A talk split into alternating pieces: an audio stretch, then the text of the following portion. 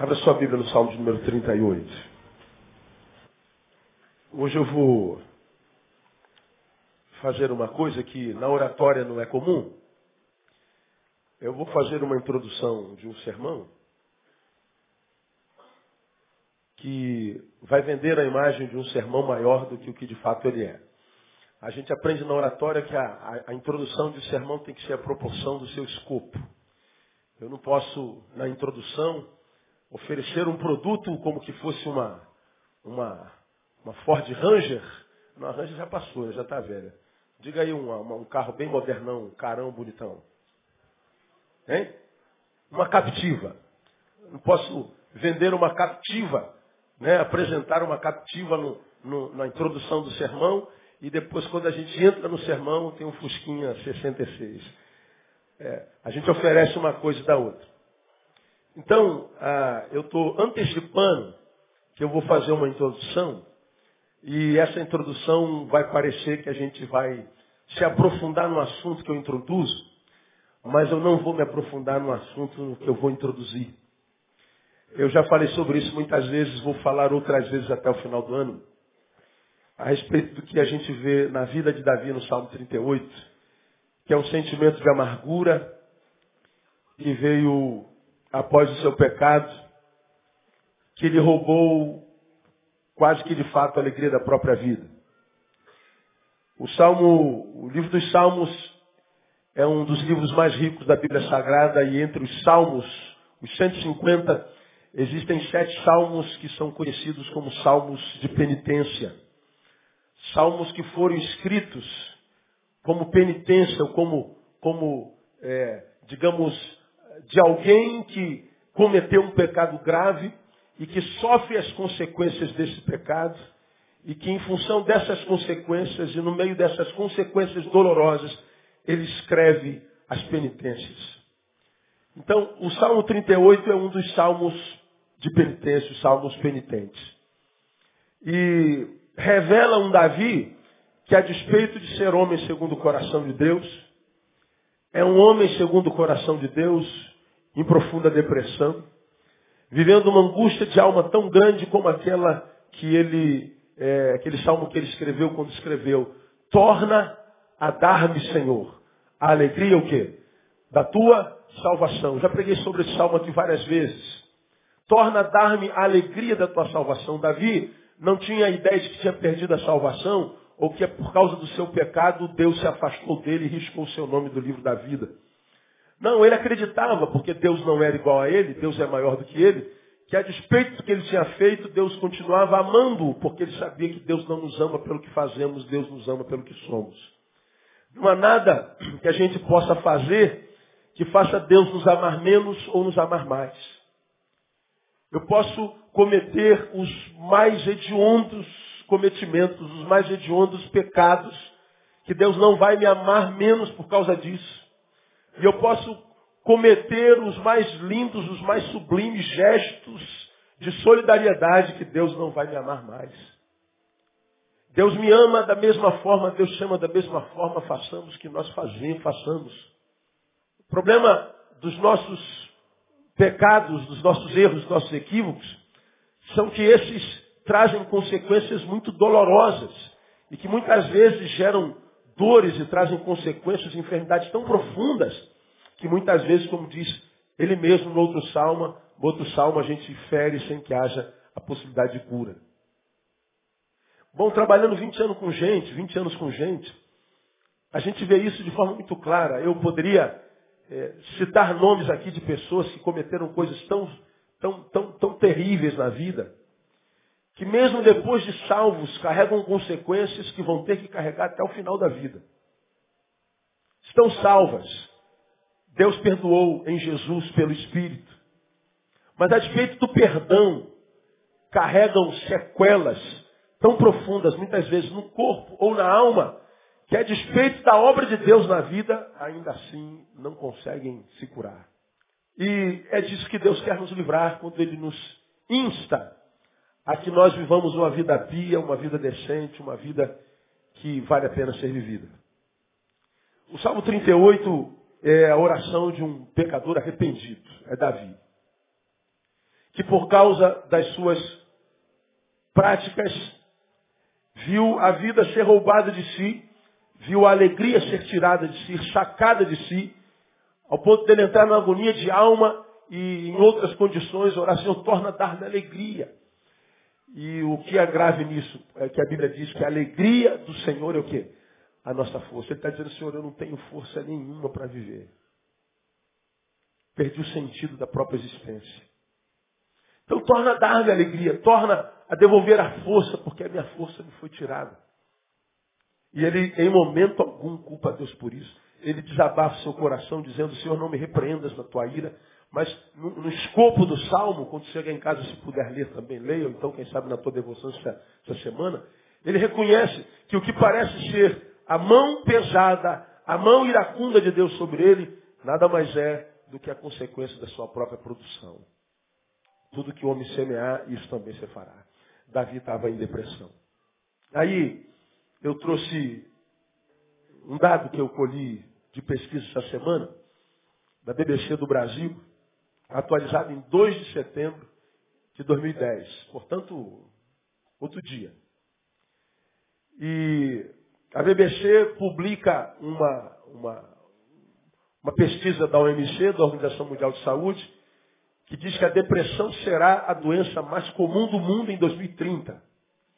Diz assim, dados divulgados nessa quarta-feira pela Organização Mundial de Saúde apontam que nos próximos 20 anos a depressão deve se tornar a doença mais comum do mundo, afetando mais pessoas do que qualquer outro problema de saúde, incluindo câncer e doenças cardíacas. Isto porque hoje a depressão é a quinta doença mais comum do mundo. A quinta. A primeira, por curiosidade, é a hipertensão. A segunda é, são os problemas de coluna. A gente não anda direito, a gente não senta direito, a gente não dorme direito. Então, o segundo problema mundial é o de coluna. Quase todos nós aqui temos algum problema na coluna. Alguns que já foram detectados, outros que não são. Dos mínimos ou dos maiores. Eu, por exemplo, tive alguns anos atrás, você se lembra, duas hérnias aqui na cervical que me deixaram paralisado 43 dias. De uma hora para outra a coluna quebrou.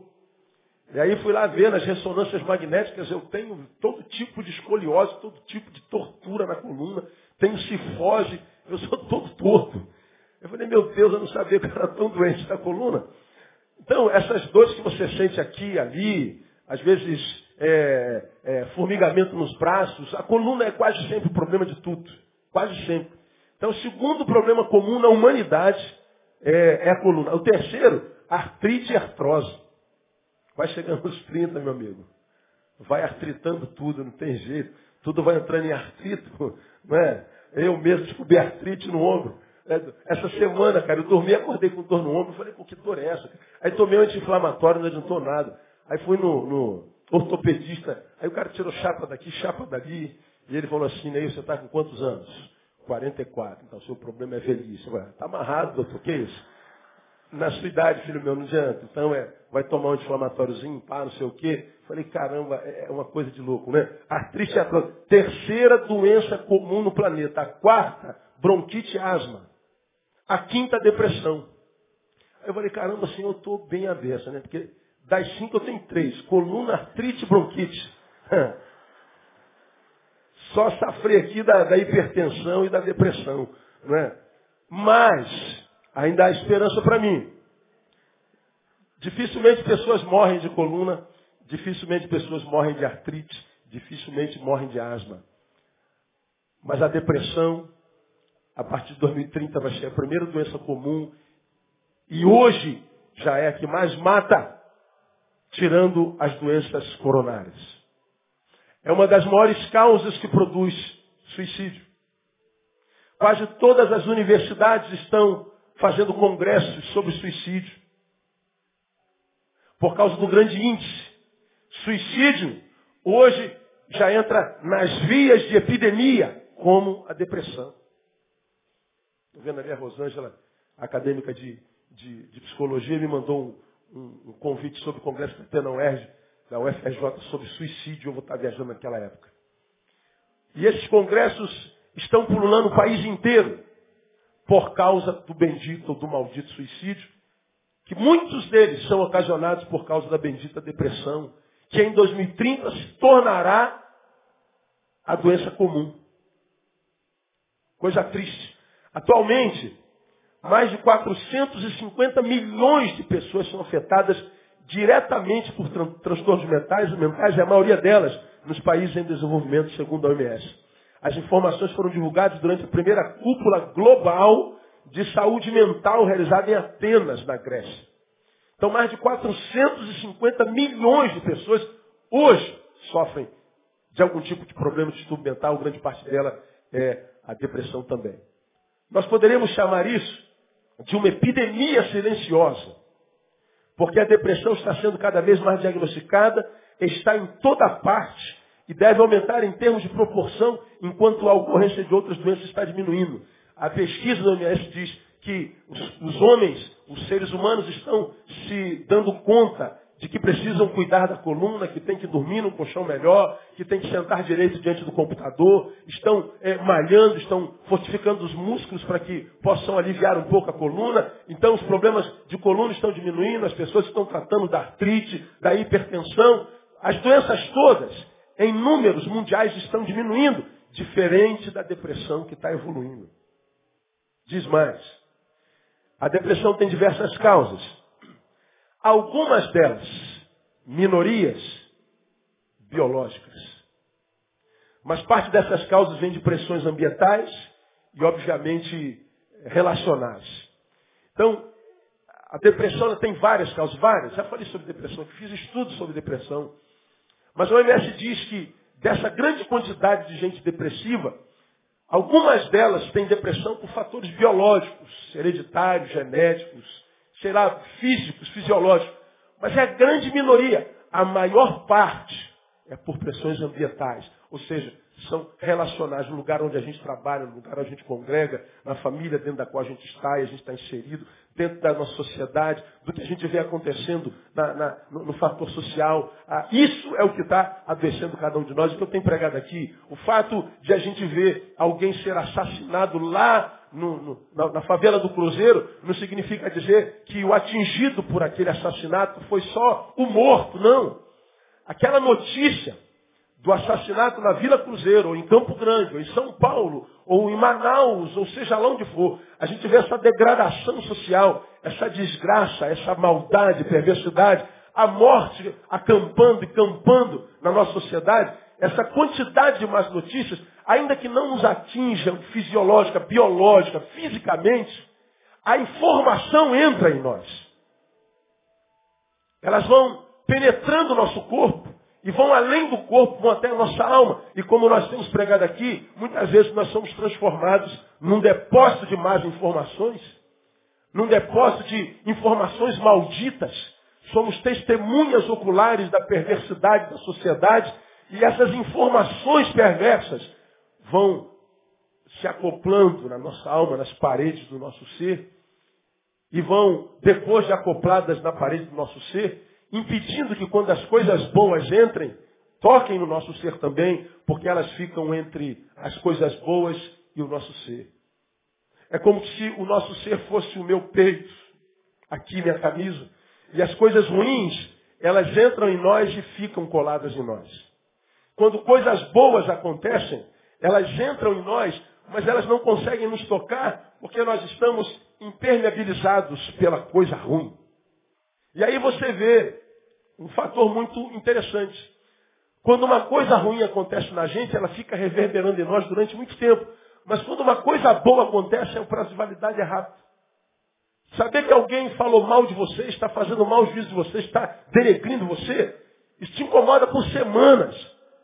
Mas alguém, pô, fulano falou bem de você lá na faculdade, pô, isso dura só aquele tempinho. Você dá um sorrisinho, poxa, falou bem de mim, pô, que legal. Mas você não acorda amanhã pensando, falou bem de mim. Você não almoça pensando, falou bem de mim. Você não acorda no outro dia, dois dias depois, e fulano falou bem de mim. Você esquece isso. Agora, saber que alguém falou mal de você, você fica remoendo aquilo, cara. Aquilo vai gerando amargura, tristeza, decepção, muitas vezes é transformado em ódio. E esse ódio ele vai tomando espaço no teu ser e ele vai se tornando senhor daquele lugar. E a gente vai sendo roubado sem que a gente perceba. Daqui a pouco a gente está doente. A gente pergunta o que, que aconteceu, cara. A gente não sabe. A depressão é uma doença como qualquer outra doença física. E as pessoas têm direito de ser aconselhadas e receber o mesmo cuidado médico que é dado no caso de qualquer outra doença. Bom, isso é o que diz a OMS. Agora, qual é o problema da, da depressão? É que quando você tem depressão, aqueles que estão ao teu lado não conseguem entender. Fala assim, para de palhaçada, rapaz. Você de ser frouxo. Você não tem nada. Qual é a tua doença? Tem, depressão, amor. Que depressão? Você para de palhaçada, rapaz. Teus filhos estão bem, você está empregado, você está alimentada. Então para com essa frescura. Aí você, além de estar doente, como diz os cientistas, como dizem os cientistas, os médicos, você ainda tem que ouvir que você é um menor. Isso agrava a situação. Então, a, a, a depressão é uma realidade muito grande no nosso contexto. Eu me assusto com a quantidade de gente desistente da vida com as quais eu me encontro todo dia. Cada manhã, amado, de segunda-feira, quando eu abro a minha caixa de e-mails, tem lá entre 100, 150, 200 e-mails dia. Muitos testemunhos de vitória, muita, muita coisa gostosa de se ouvir, mas muita coisa ruim. Muita confissão, muita, muita, muito compartilhar de essências adoecidas. E que impressionam, mas impressionam muitas vezes ao ponto de, de, de ler aquelas notícias. Tais notícias muitas vezes são tão, tão tenebrosas que entram em mim e me acompanham a semana inteira. Se a gente não criar um sistema imunológico contra essas coisas, a gente adoece. Há dias, acontece com você, acontece comigo também, que a semana é pesada, é sobrecarregada. E muitas vezes nada de ruim, nada contrário, nada diverso aconteceu a mim individualmente, mas a quantidade de informações, a quantidade de energias negativas são tão poderosas que a gente quase que anda curvado pelo peso daquilo que vem. Então, a, a depressão está aí. A, o roubo da alegria. A depressão é uma doença da alma, do ser, do nosso interior, da nossa identidade, que cada um de nós carrega dentro em si. E quando essa depressão nos atinge, ela embaça a nossa vida, ela influencia em tudo, ela se torna senhora. Ela vai influenciar a forma como eu vejo a vida, como eu vejo Deus, como eu vejo o próximo, ela vai influenciar no meu humor, ela vai influenciar na minha esperança, ela vai influenciar na minha relação com o passado, ela vai influenciar na minha relação com a vitória, com a derrota. Ela se torna senhora, ela nos domina e nunca nos compartilha com alegria e muito menos com esperança. Quando ela nos toma, ela, ela, ela acinzenta tudo. Ela tira o colorido da vida e a vida que é um presente de Deus para nós se transforma num fardo se transforma num castigo. E a OMS está dizendo, estamos vivendo uma epidemia silenciosa. Isso me preocupa demais porque eu faço parte dessa sociedade que está adoecendo, portanto, eu posso entrar em depressão amanhã. Eu posso ser o próximo adoecido. Bom, se Deus colocou essa palavra no meu coração nessa noite, como eu sempre digo aos irmãos, Ele trouxe alguém aqui para ouvir, talvez só você e mais ninguém. Então veja, essa foi a introdução do meu sermão. E se eu ouvisse essa introdução, eu ficaria pensando assim, o pastor agora vai dar uma aula de, de depressão. Pois é, por isso que eu falei que a introdução seria maior do que o escopo do sermão. Eu não vou dar uma aula de sermão. Se você quiser saber sobre depressão, entra no site da igreja, bota lá na procura em mensagens, é, como vencer a depressão. Acho que tem alguns é, estudos que eu já fiz aqui é, sobre depressão que pode abençoar a sua vida bastante. Mas eu queria nessa noite, bem rapidamente, tentar, no testemunho de Davi, detectar alguns focos de, de, de, de geração de tristeza em nós. Alguns focos que em nós podem fazer brotar essa tristeza que se transforma em amargura, que de amargura se transforma em melancolia, e da melancolia pode se transformar numa depressão, e essa depressão pode transformar-se num transtorno de pânico, e esse transtorno de pânico pode nos adoecer completamente. Davi passou por isso, ele foi roubado. E os focos na vida de Davi são, são muito, muito comuns. Então vamos detectar três focos, três focos que não são considerados, pelo menos um deles pela ciência, mas que para mim são foco, que é, é, foco produtor de tristeza e de depressão sim. As outras duas, a, a, a ciência autentica. Mas a primeira delas, foco gerador de tristeza, primeiro é o que fez Davi escrever esse salmo. O cabeçalho desse salmo está escrito, a oração de um pecador arrependido. Então ele começa a falar das suas dores. Aí você vai lá no versículo 3, olha lá, versículo 3.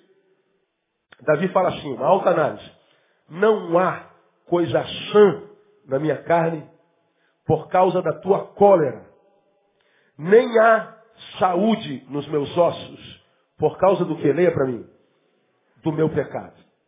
Então vamos entender a linguagem do hebreu. Ele acha, porque doente, que a razão da sua doença seja, quem sabe, você vai ver que isso muda no, no escopo do Salmo, que a sua doença tem a ver com o castigo de Deus.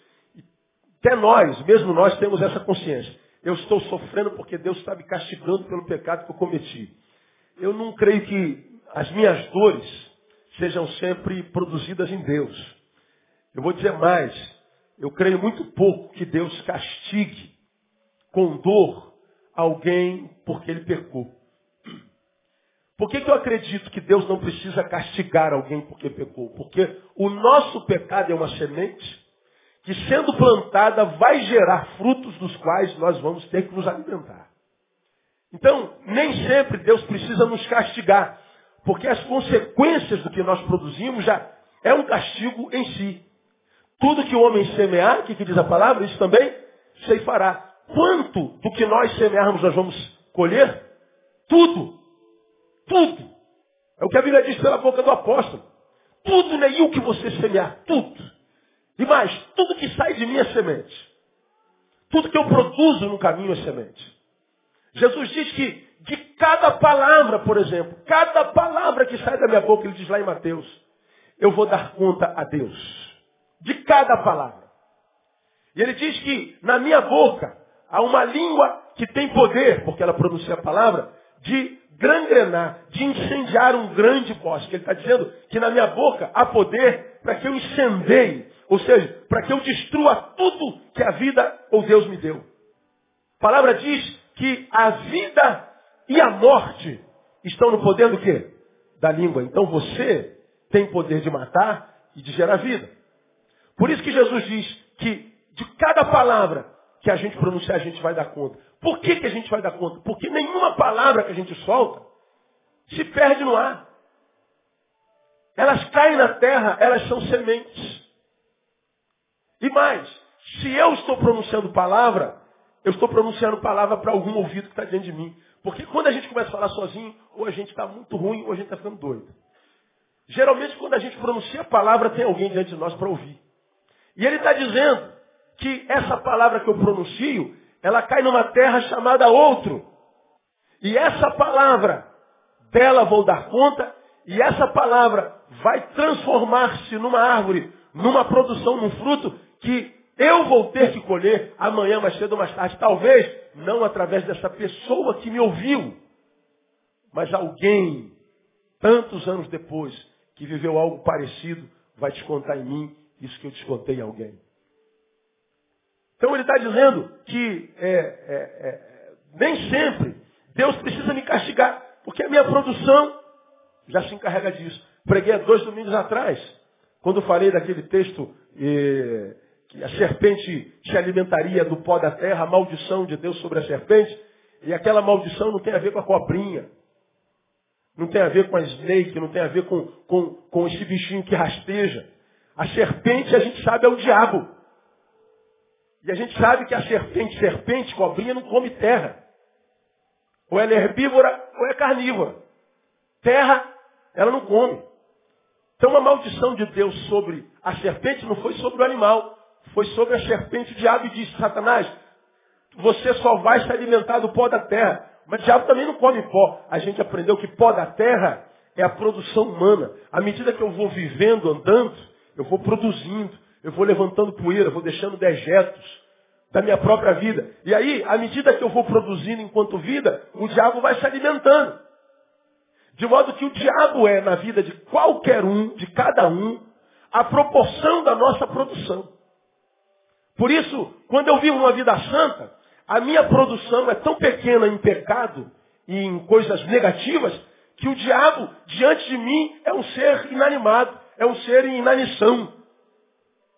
Não tem poder nenhum sobre a vida do santo. O diabo é uma formiga, porque ele não tem alimento do santo. Agora, quando eu vivo uma vida carnal, uma vida longe de Deus, uma vida sem qualquer compromisso com a palavra e com Deus, as minhas produções são gigantescas. Eu vou andando e há um lixão atrás de mim. E o diabo se alimenta do que eu produzo. Na vida de alguns, portanto, o diabo é um gigante. Agora, quem criou esse diabão foi você. Quem criou esse diabinho foi você. Por que, que o diabo faz e acontece na vida de alguns e noutros ele não chega nem perto? Porque em algumas famílias ele faz o que faz, destrói, acaba com tudo. Acaba com projetos, sonhos, relacionamentos. Em outras casas ele nem bate na porta, não entra nem no portão. Por que, que algumas vidas, ainda que elas participem dos cultos de libertações, estejam atrás dos poderosos na palavra o tempo inteiro? Culto de libertação. Culto de libertação. E ele vai para o culto de libertação, de cura e libertação. Ele fica libertação. Toda vez que ele vai para a libertação, sai um demônio dele. Aí ele é liberto. Volta na outra, no outro culto, mais demônio sai dele. E vira e mexe. Ele, ele vai para o culto, o demônio sai. Sai do culto, o demônio volta. Sai, vai para o culto, o demônio sai. Volta, o demônio volta. Cara, o que, que prende esse maldito demônio na vida dele? A produção. Então, muitas vezes, o que a gente carrega na vida não é porque Deus nos castigou, não.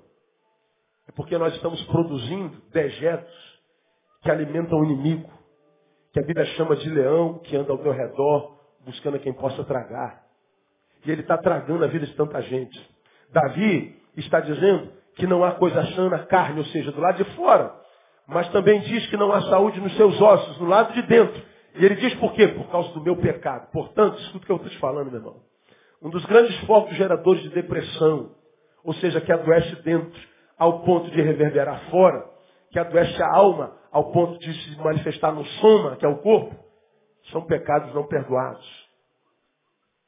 Só que falar de pecado hoje está fora de moda. Pô, pastor, nada a ver. Pois é, esse é que é o problema. Falei hoje de manhã, esse é o espírito da iniquidade. A gente peca e não sente mais o temor dele, o peso dele. Ele se tornou bichinho de estimação. Ele se tornou algo tão presente que tem me afastado da presença de Deus, tem roubado o meu apetite espiritual. Por exemplo, quando a gente está doente, sei lá, estamos com uma, alguma infecção e essa infecção dá febre. Um dos primeiros sintomas, quando a gente está doente febril, qual é? Falta de quê? De apetite. Aí você fala assim, meu filho, você tem que comer. Mãe, não estou com fome, não estou afim. A boca fica amarga. A boca fica ruim. A gente perde a vontade de se alimentar. Ora, quando a gente perde a vontade de se alimentar, mesmo que a gente seja um glutão, alguma coisa está errada, eu estou doente. Agora, na vida espiritual acontece a mesma coisa. Você não tem mais apetite espiritual. Você tem a Bíblia em casa, na qual você se alimentava constantemente, Hoje ela está lá como eu costumo brincar, uma brincadeira de mau gosto. Você olha para a Bíblia e diz, estou contigo e não abro. Agora, você não foi assim sempre. Você já teve prazer na comunhão, na oração, na ministração, na adoração. Mas hoje você não tem mais apetite espiritual. esse apetite ausente, na cabeça de alguns, soa como amadurecimento intelectual. Eu estou entendendo melhor as coisas, eu estou evoluindo, estou descobrindo que eu não preciso depender tanto de Deus. Não entra nessa. Porque você está diante de um impostor que habita dentro de você. Deus nos criou para a glória do seu nome. A razão da nossa vida é responder ao, ao, ao chamado amoroso de Deus. Na razão da nossa vida, Deus nos criou para relacionamento. Deus nos criou para vivermos juntos. Agora o problema é que a gente adoece espiritualmente, não percebe que adoeceu e nem tem consciência de que nós estamos perdendo o apetite. Quem não se alimenta morre. E como eu tenho ensinado os irmãos, a gente morre naquela morte que o diabo imprime. Mata sem tirar a existência. Você continua vindo à igreja, continua fazendo, continua produzindo, mas morto. Só que a produção de um defunto não gera alegria, porque defunto não se apetece com nada. Defunto não tem sabor, não tem apetite. Não há nada que você possa dar a alguém que morreu que faça esse defunto se sentir alegre. Não há nada que se dê a um defunto, por mais precioso que seja, que faça-o sentir-se vivo e está morto. O que Davi está dizendo é que o pecado tem esse poder de me roubar de mim, de me roubar de Deus, de desconfigurar o plano de Deus em mim, de me roubar o apetite espiritual, de modo que não me alimentando espiritualmente, eu adoeço. Sou tomado por raquitismo espiritual. Sou tomado por inanição espiritual sou tomado por uma doença existencial que pode comprometer todo o meu relacionamento com Deus e com a vida. Porque quando a gente se afasta de Deus, não tem jeito, a gente está se aproximando de alguma coisa. Ato contínuo. Está se afastando de Deus? Estou. Então você está se aproximando de alguma coisa. É porque está se aproximando dessa coisa, você está se afastando de lá. Ele diz, quem comigo não ajunta, faz o quê? Quem não é comigo é o quê? Não existe meio termo. Falei sobre isso outro dia. Então a gente vai se desapegando, deixando de ser aquele que a gente era e que era com sabor. A gente era com alegria. E muitas vezes foi deixando de ser por causa da instituição, porque a igreja suga, o ministério suga, o pastor suga, as muitas atividades, todo dia tem trabalho na igreja, todo dia tem reunião, todo dia tem não sei o quê, todo não sei o quê. E essas atividades da instituição vão me cansando tanto que vão me frustrando e ao ponto de me adoecer de me afastar de Deus. E às vezes Deus não tem nada a ver com esses benditos trabalhos que a gente faz na igreja todo dia, que a gente tem que estar enfurnado aqui o dia inteiro, achando que está prestando um serviço a Deus, e não é para Deus, é para uma instituição religiosa, que não gera vida em nós. E a gente associa o trabalho à instituição com a relação a Deus. A gente deixa de trabalhar na instituição porque cansa, não gera alegria, e aí, consequentemente, se afasta de Deus. E às vezes Deus não tem nada a ver com isso.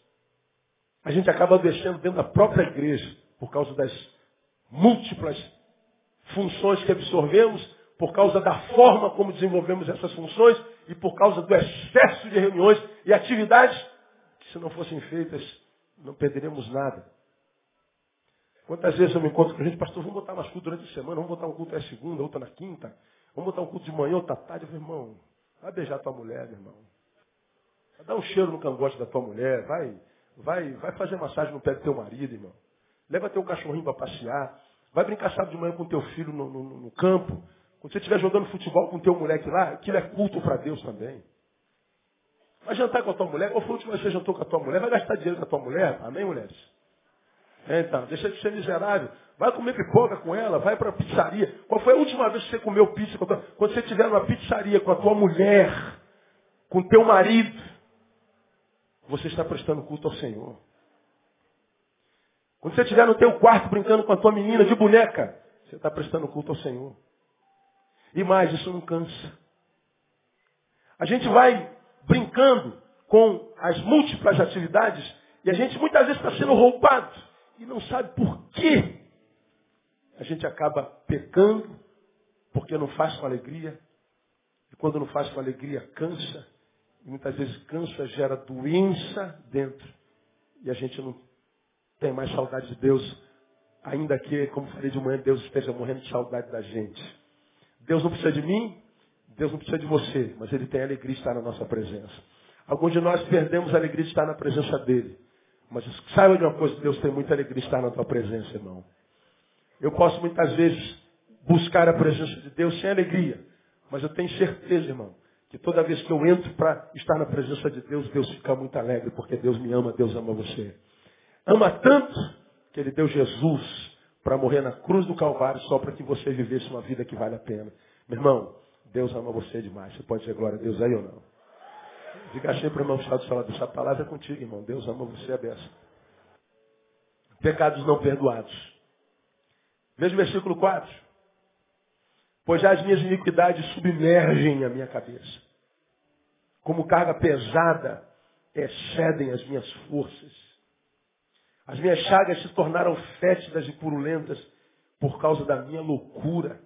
Estou encurvado, muito abatido, ando lamentando o dia todo, pois os meus lombos estão cheios de ardor, não há coisa sã na minha carne. Esse cara aqui, irmão, é aquele camarada que quando Deus achou, disse, achei a Davi, meu servo. É aquele camarada que Deus colocou na frente da humanidade e disse, olha gente, isso aqui eu quero ver reproduzido em vocês. Esse aqui é o homem segundo o meu coração. Se o homem segundo o coração de Deus pode entrar no estado existencial desse aqui, imagina eu e você. Agora, por que que Davi está assim? Não tem fator biológico, não tem fator genético. Não tem fatores ambientais. Ele está falando, foi a minha iniquidade. Foi o meu pecado. Foi uma produção minha.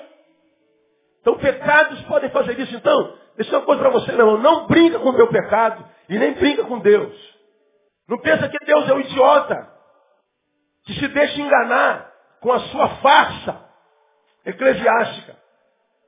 Não pensa que Deus se impressiona com aquilo que você é no meio da multidão com aquilo que nós somos aqui. Deus conhece o nosso interior. Quando eu digo para você não se enganar, eu não estou dizendo para você morrer de medo, que Deus vai pesar a mão. Não, Deus não precisa. Nossos pecados bastam. Eles bastam.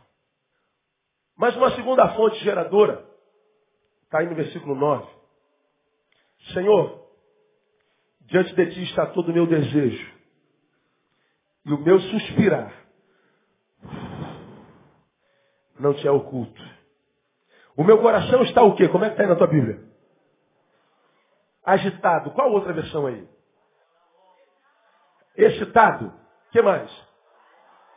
Dá voltas. Que mais? Desassossegado. Tem mais?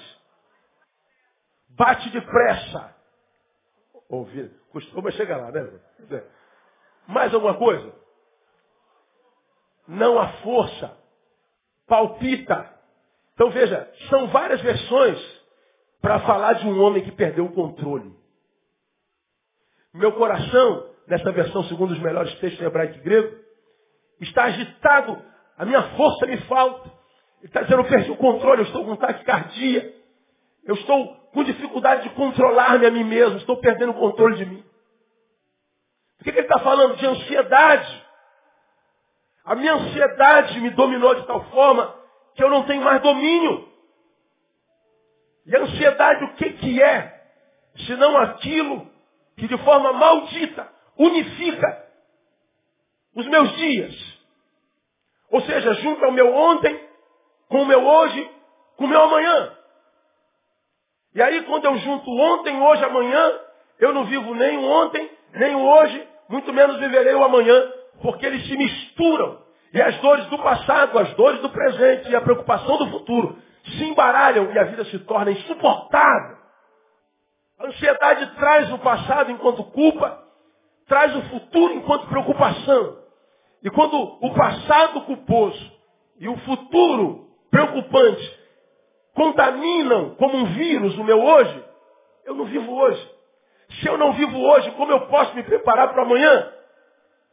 Quando a ansiedade me toma, eu vou me tornando um ser incapaz de viver.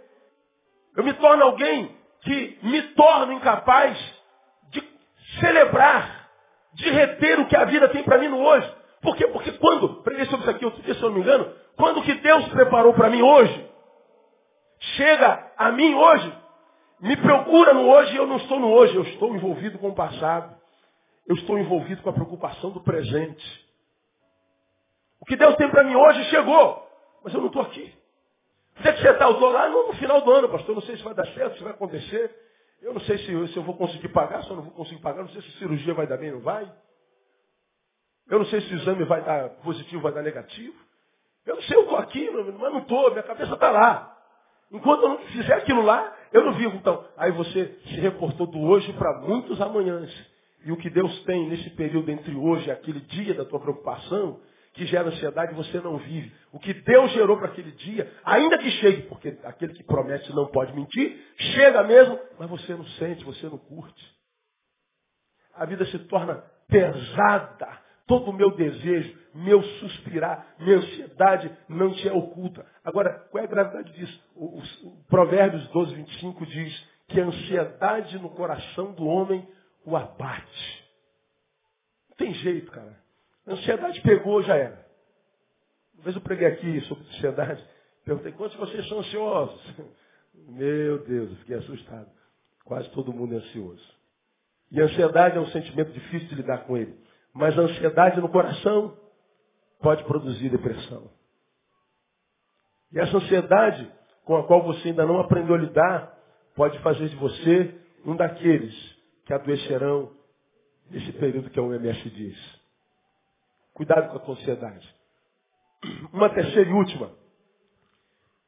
Causa geradora de tristeza, foco gerador de tristeza, está aí no versículo 11. Os meus amigos e os meus companheiros afastam-se da minha chaga. E os meus parentes se põem o quê? À distância. Os meus amigos e os meus parentes, diz Davi, me abandonaram. O que, que gera depressão? Solidão, abandono. Deixa eu perguntar para você. Você tem um amigo, cara? Você tem alguém para quem você possa abrir teu coração de fato de verdade.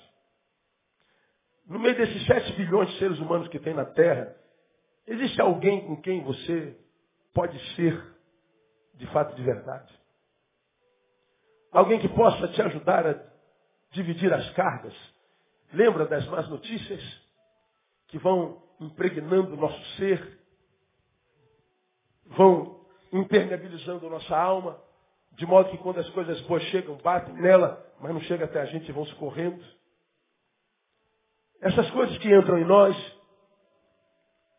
se nós não as tratarmos, compartilharmos, porque elas se transformam em medo, elas se transformam em complexos, geralmente de inferioridade, elas se transformam em insônia, elas se transformam em transtornos de toda ordem, nós vemos na sociedade que cada dia conhece um transtorno novo.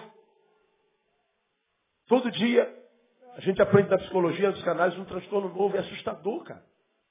Agora, esses transtornos são produzidos pelo quê? Essas coisas que estão tatuadas em nós. Quem são os amigos? Amigos são aqueles com quem a gente retira isso da gente e compartilha com ele. O amigo é aquele com quem a gente pode dizer, cara, alguma coisa foi tatuada no meu coração que está me desequilibrando. Antes estava andando em pezinho, mas agora estou andando curvado. Eu não estou conseguindo me, me, me aprumar. Alguma coisa está me desequilibrando, alguma coisa está mexendo nas minhas emoções, alguma coisa está mexendo com o meu sono. Eu não consigo mais dormir, eu não consigo mais me alegrar com nada, eu não consigo mais ter esperança, eu não consigo sonhar. A visão que eu tenho de mim é muito negativa, alguma coisa está acontecendo. Pois é, compartilhar isso já é começar a dividir a carga. Quando a gente divide a carga, a gente está dizendo, estou preparado para mais uma milha. Estou preparado para mais um período, para mais um instante da minha vida. Agora Davi está dizendo, eu adoeci por dentro e por fora. Portanto, o que ele praticou dentro produziu coisas fora que fez com que seus amigos e parentes se afastassem dele. E ele está dizendo que esse abandono produz uma solidão que está agravando a sua adversidade, que está alimentando a sua depressão, está alimentando a sua tristeza. E esse sentimento transformou Davi no que alguns anos eu preguei e chamei de um bom morredor. Você vai lembrar disso aqui. Davi, se você lê esse restante salmo, você vai ver, ele está muito mal. Ele se tornou um bom morredor. Eu, eu, eu falei para vocês sobre isso alguns anos atrás. Tem o bom morredor e o mau morredor. O mau morredor é aquele camarada que está com câncer. Então ele descobre que tem uma enfermidade que pode matá-lo bem rápido. Aí esse câncer já começou a produzir ferida no corpo inteiro. Aí o médico chama a família e fala assim, ó, tem três meses de vida. Passa dez meses, o camarada está lá em pé. O cara se recusa a se entregar ao fatídico. Mas aí ele está com enfermidade grave, ele, ele adoece mais ainda. Interna, está em coma, e o médico diz assim, olha, gente, essa noite ele não passa. Dá três meses ele está lá. Ou seja, a morte quer terminar a brincadeira, mas ele não se entrega. Eu quero viver. E eu vou viver enquanto houver vida em mim. Eu vou aproveitar cada instante, eu vou lutar para que a morte não me leve. Esse cara não sabe morrer, meu. É um mau morredor. Mas tem um bom morredor. O bom morredor é aquele que tem gripe e diz assim, estou com pneumonia. Orem por mim. Ai, meu Deus, estou com pneumonia. É aquele que está com pneumonia e ele diz assim, meu Deus, é tuberculose. Ele vai aumentando tudo. Se ele está com tuberculose, ele fala que a tuberculose é câncer de pulmão. Gente, estou com câncer de pulmão. O cara é um bom morredor. No princípio de qualquer processo, ele já vê o processo fatal. No start de qualquer processo, ele já coloca um ponto final. Ele é um bom morredor. Está sempre pronto para morrer. Davi se transformou nisso. Alguns de nós somos assim. A gente amplifica tudo. Eu tenho sentido dores na minha barriga desde março. Fiz endoscopia, nada. Imaginei que a minha gastrite tinha voltado. Aí eu fiz, a, fiz, a, fiz a, o exame endoscópico, aí não deu nada. Fiz a ultrassonografia, nada. E a dor me matando. Fiz a tomografia computadorizada. Nada. Falei, cara, não é possível, meu. Pastor, então só pode estar no intestino. Porque o intestino é o único órgão gelatinoso que se tiver alguma coisa não aparece nesses exames, só pode ser o intestino. Então eu vou passar uma colonoscopia. Falei, está amarrado. Mas não tem jeito, a gente quer sobreviver, né? Colonoscopia, você sabe qual é o exame, né? Aquele que é por vídeo pelo ânus. É, irmão. Você tem medo do do toque, né? Depois de 45? Pois é. Mas é coisa mais tranquila que a gente dorme. Aí, é, então, eu costumo brincar com, com todo respeito. O único perigo desses exames é do cara gostar. Se não gostar, não há problema nenhum. Não é o meu caso. Agora, olha a produção quando eu fui no proctologista, ele pergunta assim, Neil, tem caso de câncer na família? Não. Já evacuou sangue nesses dias? Não. Perdeu peso? Dá peso, eu perdi muito. Mas também estou malhando, doutor. Tô, tô, tô, fiz uma reeducação alimentar, estou na unção de Nabucodonosor, eu como mato. E não tem como é que eu vou engordar. Não, então fique tranquilo. Aí não tem caso de câncer na família. Não evacua sangue. Mas eu só estou emagrecendo. Então vou passar uma colonoscopia. Eu falei, pô, cara, olha, a cabeça começa. Ô Jesus, tá massa. Ai, Jesus tem poder. Ai, Jesus, será que eu estou com câncer? Ai, Jesus, tem misericórdia. Esse ser que habita em nós, que é o bom morredor, já começa a produzir doença mortal.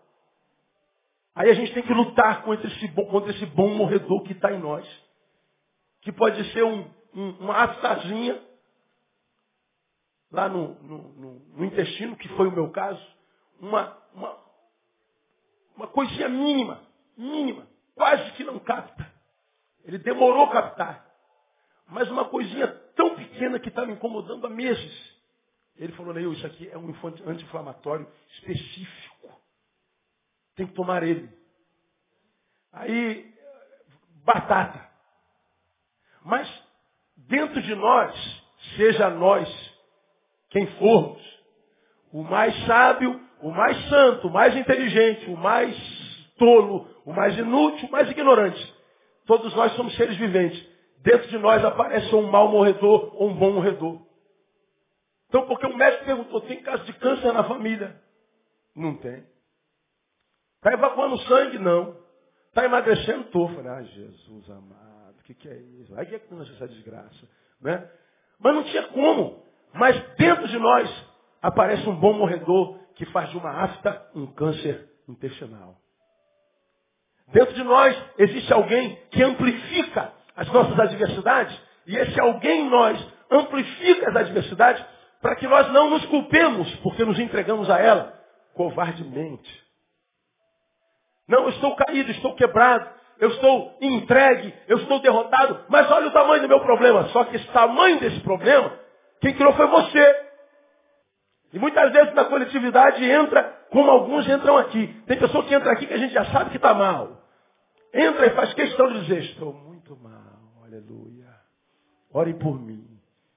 E às vezes está ali sentado, não levanta para adorar, não levanta para orar, não levanta para ofertar, não levanta para fazer nada. Aí a gente, o que, que vem fazer na igreja, meu? Quem sabe alguém toca no meu ombro de estadinho. Você está bem, amada? Amado?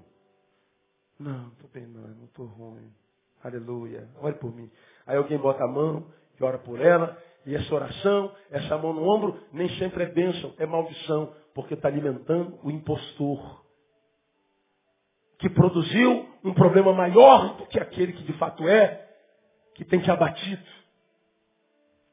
E aí não é mais o problema, o problema é como você reage ao problema. Tudo isso produzido pelo quê? Pelo fato de a solidão gerar em nós, o abandono gerar em nós, o pecado gerar em nós, a ansiedade gerar em nós, ou um bom ou um mau morredor. Então o problema pode ser grande. Sim, acredito que seja. Aqui me ouvindo tem gente que tem câncer. Aqui me ouvindo tem gente que tem AIDS. Está aqui, eu posso identificar alguns, não interessa a vocês, mas eu posso identificá-los. Mas estão aqui vivendo. Estão vivos. Não morreram ainda. Por que, que vão viver como se mortos fossem?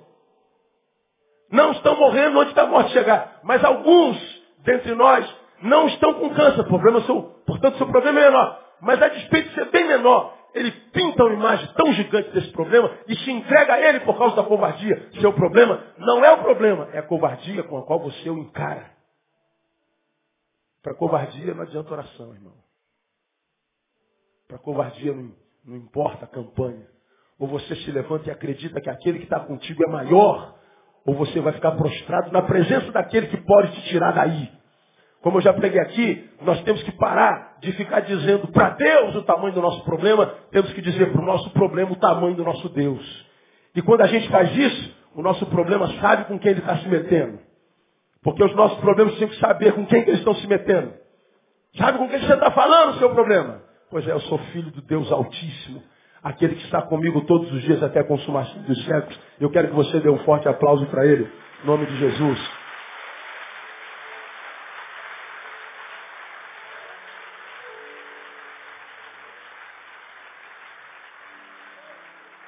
Focos geradores de, de, de, de depressão, pecados, ansiedade, solidão. Bom, para a gente caminhar para o final, como é que a gente pode vencer esses focos geradores de tristeza na alma? Porque, como você tem aprendido pela palavra, Deus não permite que nenhum problema que seja maior do que nós, a nós chegue. Ele diz que nenhuma provação é maior do que aquela que você possa suportar. Então a palavra de Deus é o seguinte: chegou até você, meu irmão? Chegou. Então você é maior do que isso. Ah, mas eu não acredito. O problema é seu. Mas que você é maior, você é. Teu problema, portanto, não é teu problema, é a visão que você tem dele. Porque o que Deus ensina quando diz que não vem provação que seja maior do que a gente possa suportar, Ele está dizendo, você, se chegou até você isso, você é maior do que isso. Então você só precisa acreditar. Então eu queria que você me ajudasse com o não está ao seu lado. Ó. Você é maior do que isso aí. Ele sabe do que você está falando. Ele sabe do que você está falando. Você é maior. Mas, pastor, você não conhece o meu problema. Eu não conheço. Mas eu conheço o Deus que você serve. E o Deus que você serve não fala besteira, não joga conversa fora. Se ele falou que você é maior, é porque você é maior. Acabou. E nós somos o resultado da nossa fé, irmão. Nós somos aquilo que a gente acredita ser. Então você pode vencer esse negócio aí. Como é que eu venço? O pecado. Diante do pecado, como é que eu me posturo? Por exemplo, Davi nos ensina, lá no versículo 18. Confesso a minha iniquidade. Entristeço-me por causa do meu pecado. Olha que coisa interessante. Iniquidade é a comissão do pecado sem sentir. É não sentir mais o peso dele. É a mesma coisa, ele vai tatuando o nosso ser. E aí a gente se torna impermeabilizado por ele e a gente já não sente mais. Isso é o espírito de iniquidade. Davi está dizendo, antes que a iniquidade domina, o domine, ele diz, eu confesso a minha iniquidade. E conclui o versículo dizendo, entristeço-me por causa do meu pecado. Então como é que a gente vence o pecado? Com confissão, meu irmão. A gente vence o pecado verbalizando esse pecado, não passando a mão na cabeça do pecado, não é, é, é, é, fingindo que nada esteja acontecendo.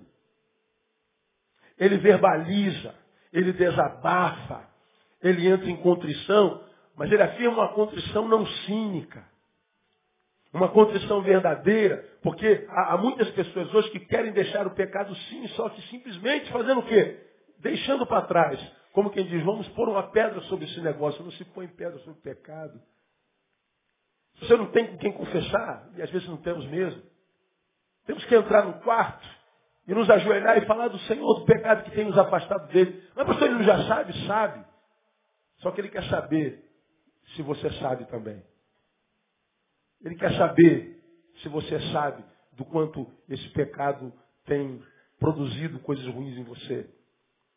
É como eu preguei já sobre isso aqui, você se lembra de tudo que eu prego, eu repito tudo que eu prego. É como quem tem um filho único e você está na sala vendo televisão e escuta a louça toda caindo lá, no, lá na cozinha. Quebra tudo. Aí tu chega na cozinha, não tem ninguém lá. Aí pela porta dos fundos, tu, tu ouve os passinhos. Aí tu chega na sala de volta, ele está lá vendo televisão. Aí o pai fala assim, quem foi que quebrou aquilo lá na sala? Ele, tô nem aí, não é comigo não. Ô Joãozinho, que, que foi aquilo lá? O que, mãe? Você passou na cozinha agora? Eu? De jeito nenhum. Bom, não tem gato. Não tem cachorro em casa. Tá você e ele. Você sabe que ele estava mexendo na geladeira. Não tem fantasma. Não foi você? Quem foi? Foi o Pestinha. Né? Só que você quer que o Pestinha, claro que não é Pestinha, diga assim, mãe, foi eu, me perdoe. Mãe, eu fui pegar um copinho, a senhora lava, né? isso acontece só lá, aqui não acontece isso. Tem a, a, a, onde bota a louça, como é o nome daquele negócio que bota a louça lavada? Escorredor. Aí tu vai criando uma pilha, né? Panela, copo, vidro. Aí tu quer aquele copo lá de baixo. Ai, Jesus. Poxa, meu, meu copo predileto, não tem isso? Isso não acontece aqui, isso é na história que eu estou contando.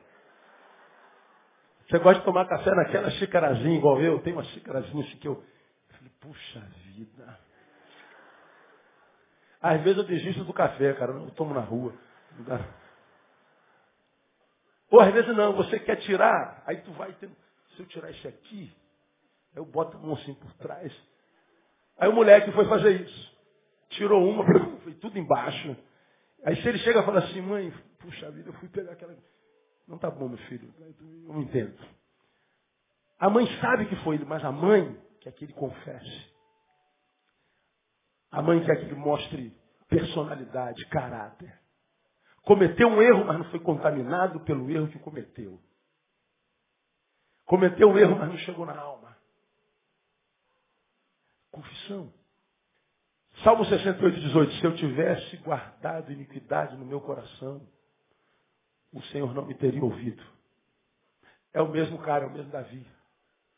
Então, eu acredito que, diferente de como me ligou uma mãe outro dia, ah, pastor, minha mãe, minha filha é de uma igreja tal, e ela cometeu um pecado e o pastor quer botar ela na frente da igreja para ela confessar o pecado e, e, todo mundo vai julgar ela. Eu falei, meu Deus do céu, cara, mais um caso desse. Não, porque na igreja tem que haver confissão de pecado. Pois é, mas como é que eu vou confessar pecado publicamente se um monte de vocês estão cometendo o mesmo pecado? Estão no mesmo equívoco, estão mais longe de Deus do que a menina. Pecado se confessa uns aos outros, mas esse uns aos outros não tem a ver com igreja local. Tem a ver com aqueles dois ou três reunidos em meu nome. Quando ele fala de dois ou três reunidos em meu nome, ele não está dizendo que só está se houver dois, não um. É que ele sabe que no meio de uma multidão como essa, não estão todos reunidos no nome dele. Quem sabe no meio de uma multidão dessa existem dois reunidos no meio dele, em nome dele. Então quando você for confessar, não confesse para todos. Tente achar os dois que estão reunidos no meio, no nome dele. E se não achar, fale com Deus no quarto. Porque Deus é mais humano do que a maioria dos seres humanos que a gente conhece. Diante das ansiedades, Davi ensina 21 e 22. Não me desampares, ó Senhor. Deus meu, não te alongues de mim, apressa-te em meu auxílio, Senhor. Minha salvação. O que, que ele faz? Ele toma atitude de oração. Ele olha para cima, fala com Deus, deságua diante dele suas ansiedades, e faz com, como Paulo ensina em Filipenses capítulo 4, em tudo sejam conhecidas diante de Deus as vossas petições. Ele está ansioso pelo que vai acontecer. Ele está dizendo, Senhor, eu quero colocar tudo na tua mão porque eu não posso fazer nada a respeito do amanhã. Eu não posso acrescentar meio centímetro de altura à minha estatura. Eu não posso ter ingerência nenhuma sobre o meu passado. Eu não posso mudar absolutamente nada a respeito do que não é e futuro não é, não existe. Eu não tenho como interferir no meu amanhã e no meu ontem. Então me ajuda a viver apenas o que eu tenho. Tudo que eu tenho é hoje. Isso é uma questão disciplinar. Pedir a Deus todo dia isso, irmãos. Escuta o que eu vou falar para você. Eu falo diante de Deus. Eu estou com a mão sobre a palavra. Eu não conheço o que é, ansiedade. Esse é um sentimento que não me acompanha. Eu não perco um minuto de sono por causa da preocupação do amanhã. E eu posso afirmar para você que eu durmo debaixo de preocupações. Todo santo dia, todo dia santo. Não há um dia seguinte que eu não tenho que resolver problemas graves na vida de pessoas que muitas vezes precisam de uma decisão minha. E uma decisão minha pode determinar não só a vida presente, como a eternidade dela. Mas não há um dia que eu deixe de dormir por causa desse problema, dessa diversidade, dessa responsabilidade. Agora, isso não vem da noite para o dia, isso é disciplina. Isso é escolher acreditar.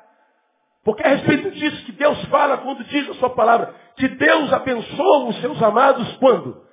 Enquanto dormem. Isso não é a bênção do preguiçoso, não. É a bênção do que conseguiu vencer a ansiedade porque resolveu acreditar que Deus vai dar conta do negócio. E quem acredita de fato, de verdade, dorme. Então o que a gente tem que pedir a Deus? Me ensina a dormir, Deus. Me ensina a dormir. E ensinar a dormir é ensinar a crer. Quero crer de tal forma que eu entregue na tua mão os meus amanhãs, acreditando que basta cada dia o seu mal eu já tenho tanto mal hoje, eu não posso trazer o de amanhã nem o de ontem. Me ajuda a entregar para que eu possa dormir. Porque quem dorme bem, acorda bem. Quem acorda bem, vence o dia. Quem dorme mal, acorda mal. Quem acorda mal é vencido pelo dia. Então se ele diz que é, eu posso dormir, se ele diz que ele cuida, eu preciso crer, nós precisamos exercitar a fé. Porque a fé é o melhor sonífero. A fé é o melhor calmante que a gente tem. Entregar a Deus. Mas isso é entregar de verdade. Isso é fazer todo dia. Até que isso se torne hábito. Porque todo hábito que a gente tem, tem porque foi praticando dia após dia, um após o outro, ano após ano, virou hábito. Se a gente adquire o hábito de orar, o hábito de entregar, o hábito de tentar descansar, eu não consegui nesse mês, mas tem mais um mês para frente, tem mais dois, tem mais um ano. Vai fazendo. Vai chegar uma hora que acontece, irmão. Vai acontecer, mas só acontece na vida de quem tenta. Porque se não tentar, a ansiedade vai dominando até se transformar nessa maldita depressão que tem acometido o planeta, que vai ser a, a, doença comum na humanidade daqui a 20 anos. 20 anos você sabe que é um estalo de dedos, né? Passa rápido. E diante da, da solidão, diante da ansiedade faz de nós muito afoitos a ponto de acharmos a oração uma perda de tempo. Isso é verdade, quase que eu não falo isso. Estou tão ansioso para que a coisa aconteça que orar é perder tempo. Aí eu escrevi aqui, ó. A melhor forma de ganharmos tempos na vida é gastarmos tempo com Deus. Repita comigo para a gente gravar. A melhor forma de ganharmos tempo na vida é gastarmos tempo com Deus.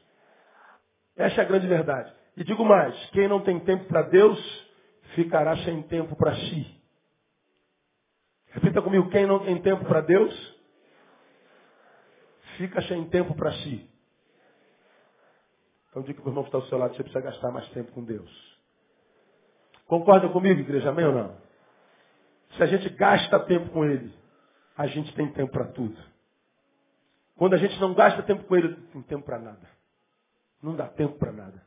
Termino. Como é que eu faço diante da solidão e abandono, pastor? Aprenda a depender exclusivamente de Deus. Apressa-te em meu auxílio, Senhor, minha salvação. É o versículo 22. Por que, que ele está falando assim? Apressa-te em meu auxílio. Porque ele descobriu que o auxílio de Deus não viria mais através dos homens, porque os amigos abandonaram e os parentes viraram as costas. Então ele está dizendo, eu preciso aprender a depender mais de Deus. Bom, de um lado, a Bíblia diz não é bom que o homem esteja só. De um lado, a Bíblia diz quem anda sozinho busca seu próprio interesse, portanto é egoísta. Insurge-se contra a verdadeira sabedoria, portanto é burro. Não dá para viver sozinho e evoluir. Quem não se envolve, não se desenvolve. Não dá para andar sozinho. Por outro lado, a gente vai em 2 Timóteo capítulo 3, diz que os homens do tempo do fim, para mim é esse, são mentirosos, detratores, amantes de si mesmos, mais amigos de Deus que amigos de Deus, caluniosos, violentos, desobedientes a seus pais. De um lado diz andar só não pode, mas as companhias estão quase que insuportáveis. E aí a gente cria os adagios, antes só do que mal acompanhado. Às vezes é mesmo. Agora, se eu não consigo achar companhia, a solidão é a minha companhia, eu preciso, na solitude, buscar a Deus. Quando não estiver fazendo nada, que esse nada seja produtivo. Lembra que eu preguei sobre isso aqui? O que, é que você faz quando você não está fazendo nada? A solidão gera em nós muito tempo, sem nada fazer. O que, é que Davi fez? Quando não fazia nada, clamava ao Senhor. Dependia de Deus. Nós precisamos aprender a depender mais de Deus. Transformar nossa dor em escola. Transformar as adversidades em incubadora. Transformar as nossas contrariedades em universidades de formação existencial. Nós precisamos aprender, cara. Ou a gente aprende ou a gente sofre. Como disse Augusto Cury, a vida é uma escola, mas ensina pouco para quem não sabe ser discípulo. Ou a gente se transforma em discípulo e aprende com tudo, porque as placas de Deus estão em todo lugar, ou a gente vai passar pela vida sofrendo, nasce e morre sem viver.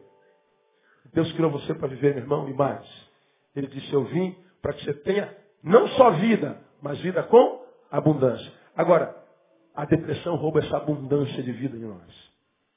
E os focos geradores que a gente viu em Davi, pecado, cuidado com os teus.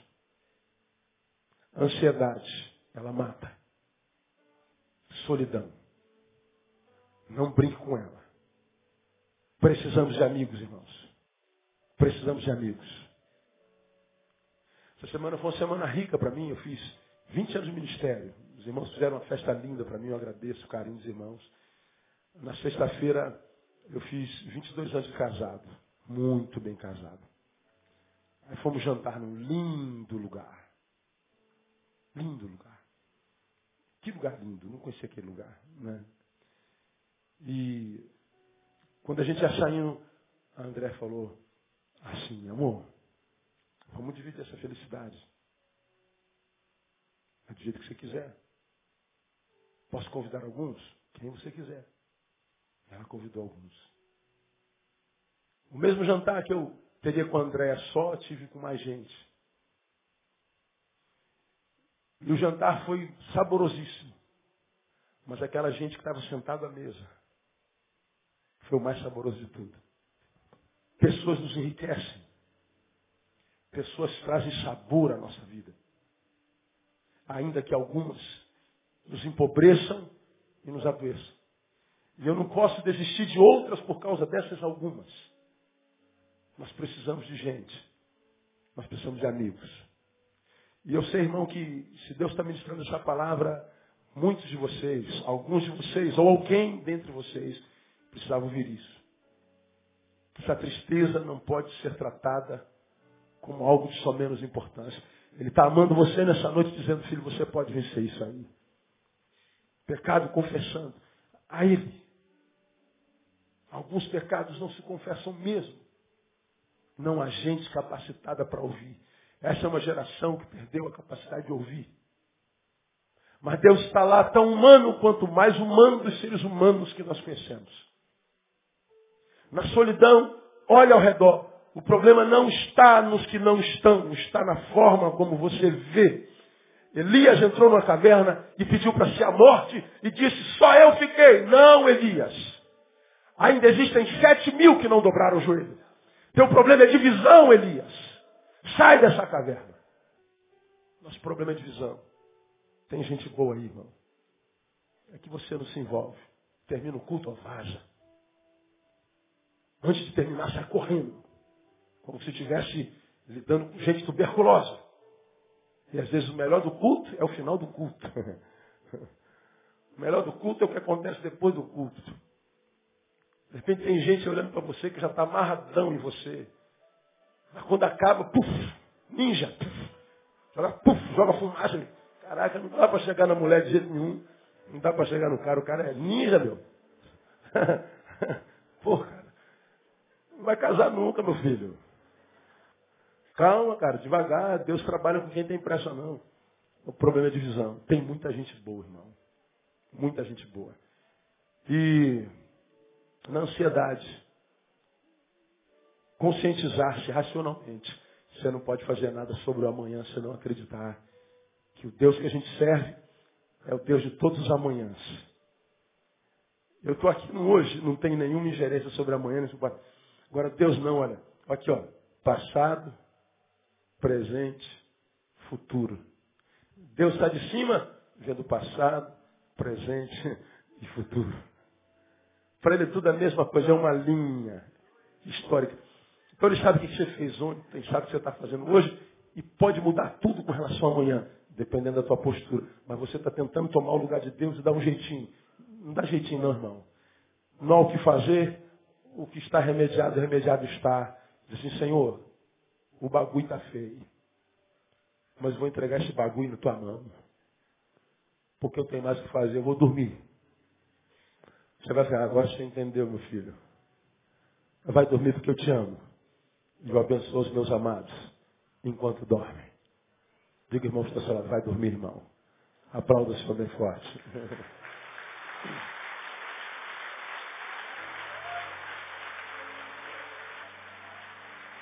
Obrigado, Jesus.